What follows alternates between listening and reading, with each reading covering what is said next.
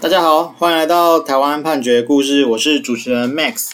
今天要跟大家分享的是一个非法吸金的故事。呃，故事的主角是阿豪。阿豪呢，他是台湾生命集团的实际负责人。啊、本来呢是经营台湾生命馆股份有限公司，这个公司在九十四年的时候成立的。那到了一百零一年的年初哦，他们想要就是扩展他们的营业版图啦，就决定仿效同业哦，他们是殡葬集团啊，仿照殡葬同业五户龙海集团的经营模式，他去推出专案契约来吸引客户，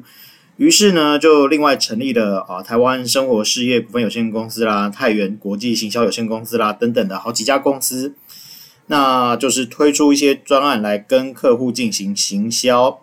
这些专案呢，主要有三个啊。第一个是生活契约，生活契约呢分成一年期、三年期，还有六年期。那它是提由生命馆公司去提供契约履行保证书给认购的客户。那每个单位的契约金额是新台币五万元，客户期满哦，就是他投资到了呃。比方说六年期，到六年的时候呢，期满他就可以领回本金，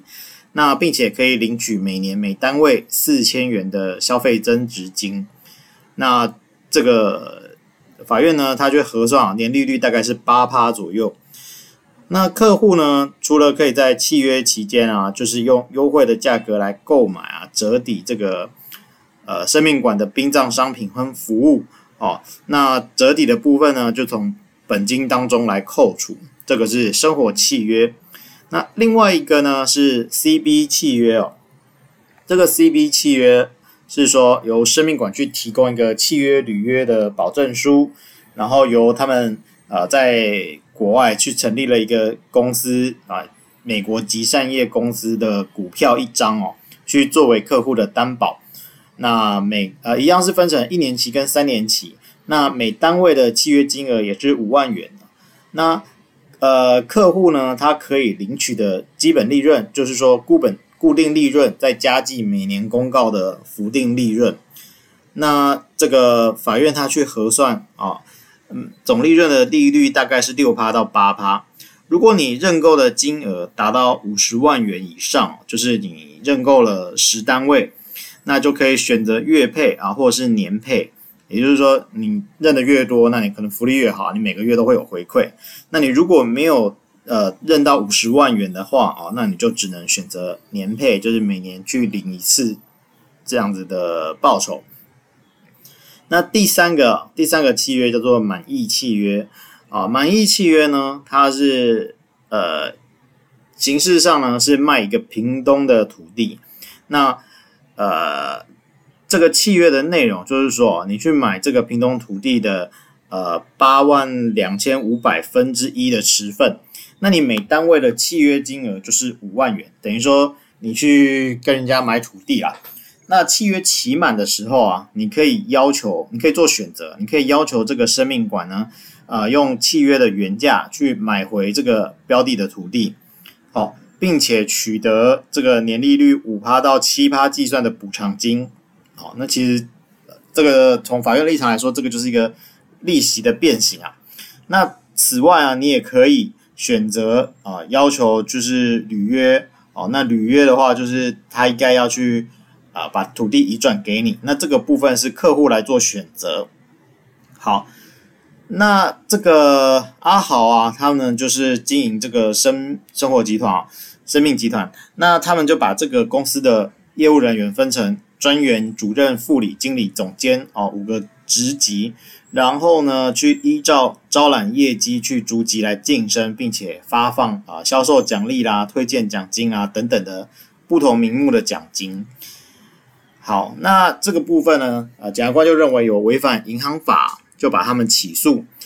那阿豪进了诉讼当中呢，就说啊，他否认犯罪啊，他说我们当初这个制度呢是仿效其他同业哦，就是五户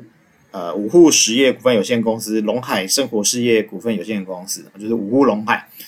他们的经营模式，所以他们并不是自己开创了一个新的做法，那只是仿效同业。那此外呢，这三个专案的目的都是在啊贩卖推广殡葬商品啊，还有礼仪服务啊，也就是说你买了这个商品，然后这个商品的内容是包括可以去折抵啊他们殡葬自己服务的内容，那当然就有产生一个客户的粘着度啊。好，那这个部分等于是说他先行销他自己的主业的商品，所以这个东西呃并没有去。呃，不当的获利，那这些获利也没有流入个人的口袋。那此外啊，他说这个这三个专案，他们的呃补偿金啊、违约金啊、消费增值金啊这些不同的名目，他们的比例啊，就算是从法院啊检察官的计算五趴到八趴啊，它跟民法规定的法定年利率五趴啊，或是票据法规定的年利率六趴来规定，并没有明显特殊的超额情况，他就是说这个不高啦。它并不是什么十几趴的部分来吸引投资人。好，那此外啊，这个生命馆每年的营业所得呢，也是有四五千元啊。所以这个公司他们其实呃，就是说从阿豪的角度来说，我们公司是正派经营的啊，就一直都有在做事情，所以跟那种就是只是在吸金的公司是不一样的。好，那。呃，进了法院之后啊，法院他首先就去说明啊，银行法的相关规定啊。呃，陈审的法院是认为说，呃，银行法为什么会去管这些事情啊？他是说啊，金融市场啊是否健全是攸关一国经济的兴衰啊，所以呢，各国呢对于金融市场啊都设有监管的机制啊。所以像是银行啊这种是就是属于特许行业，你必须符合一定的资格，并且经过。啊，政府的特许的程序，好，然后才可以经营。那尤其呢，像收受存款，这个是银行的基本业务哦，是一定要依照银行法组织登记的银行才可以为之。好，那呃，银行法第五条之一哦，它就规定说，本法称收受存款哦，是向不特定多数人收受款项或吸收资金，并约定返还本金。或给付相当或或高于本金之行为，好，那也就是说，如果呢跟不特定的多数人啊，呃，去跟他们收取款项，然后并且约定好之后，你会返还相当于本金的行为，那其实就已经算是收受存款了。所以像是一般我们听到的保本啊，这其实就已经蛮接近这样子的收受存款的行为。好。所以基于这样子的定义哦，法院就认为说，你无论哪一种方案，不管是 CB 啊、满意啊，还是什么方案，到期之后，客户如果没有去行使这个殡葬礼仪商品，好，那都可以全数领回本金，并且领取啊以年利率五趴到八趴计算的呃利润金。所以呢，这个东西都是以契约借期领回本金并享有固定收益的模式来呃来行之。所以它就是符合了银行法第五条之一收受存款的规定。那此外啊，法院也就说，这个满像是满意呃满意专案，它虽然呢是约定说你买卖一个屏东的土地啊，但是他去查了这个屏东的土地，他说，呃，这个土地第一个它是阿豪名下土地，它不是生命馆的土地。那这个土地的性质跟殡葬用地是没有关联的，它是一个农地。那这个农地呢，它依照农业发展条例第三条第十一项，它啊还有第十六条，所以它是不可以分割的。那你既然是不可以分割的状况，哎，你还拿来卖啊？那其实你的目的就不是在呃真的做买卖土地买卖嘛。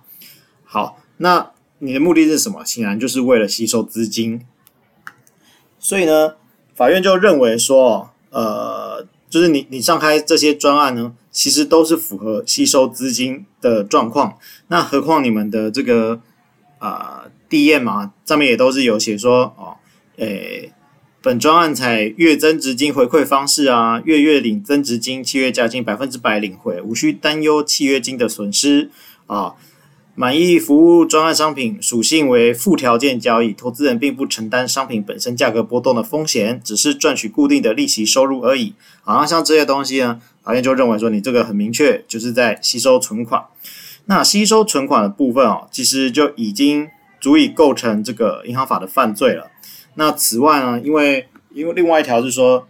呃需显不相当的这个报酬啊。那法院也有去论述，就是说，呃，这个五趴到底高不高？他是说，以这个一百零一年到一百零五年啊，一年期的机动利率是一点零九趴到一点三七趴。啊，三年期是一点一六五趴到一点四四五趴不等啊，所以这个五趴跟八趴呢，显然还是高很多，大概就是高了四五倍以上，所以呢，这还是有显然过高的状况。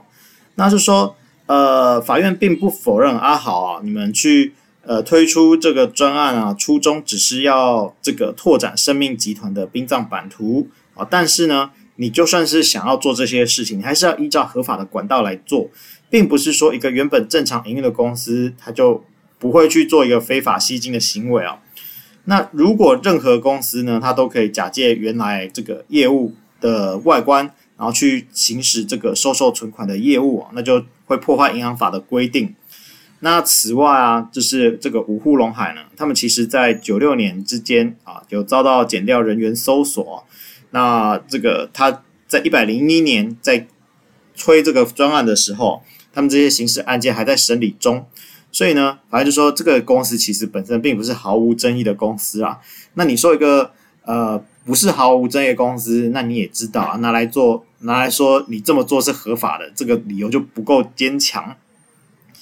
那此外啊，阿豪其实在侦查中他也有提到，就是说他开始做生活契约 CB 契约的时候啊，他觉得这可能是有违法的可能性。那后来跟律师讨论，才会转成这个满意契约啊，满意契约，所以大家可以看到满意契约它的这个呃专案的特性啊，就比较复杂一点，会让你好像客户可以做选择等等的，这就是律师有去包装过，但是法院还是不买单，所以呢，呃，法院就认为说，阿豪呢，你们在推行这个专案的时候啊，对于这个专案可能违反银行法是早有认知啊。那虽然啊，就是在被查获之前啊，其实都可以依约去支付这个本金啊，还有利润金的部分，所以其实是没有实际损害发生的啊。但是呢，因为这个对外吸收资金高达二十四亿元啊，金额庞大，那目前呢还有十三亿元的金额是没有返还给被害人啊，就是呃还在周转当中，所以呢，法院就判这个阿豪呢，他是犯。银行法第一百二十五条第一项后段非法经营银行业务罪啊，处有期徒刑九年啊。这个部分阿豪后来有上诉，呃，就上诉之后还加重了，是处有期徒刑十二年。好，我们今天分享的故事呢，是呃台湾高雄地方法院一百零五年度金重诉字第三号的刑事判决。啊，最近这个非法吸金相当多，那就是请听众朋友也都多加注意。我们每周一会更新，欢迎大家有意见可以回馈给我们，或是可以告诉我们你们想听的主题，一起来看判决里的故事。我们下周再会。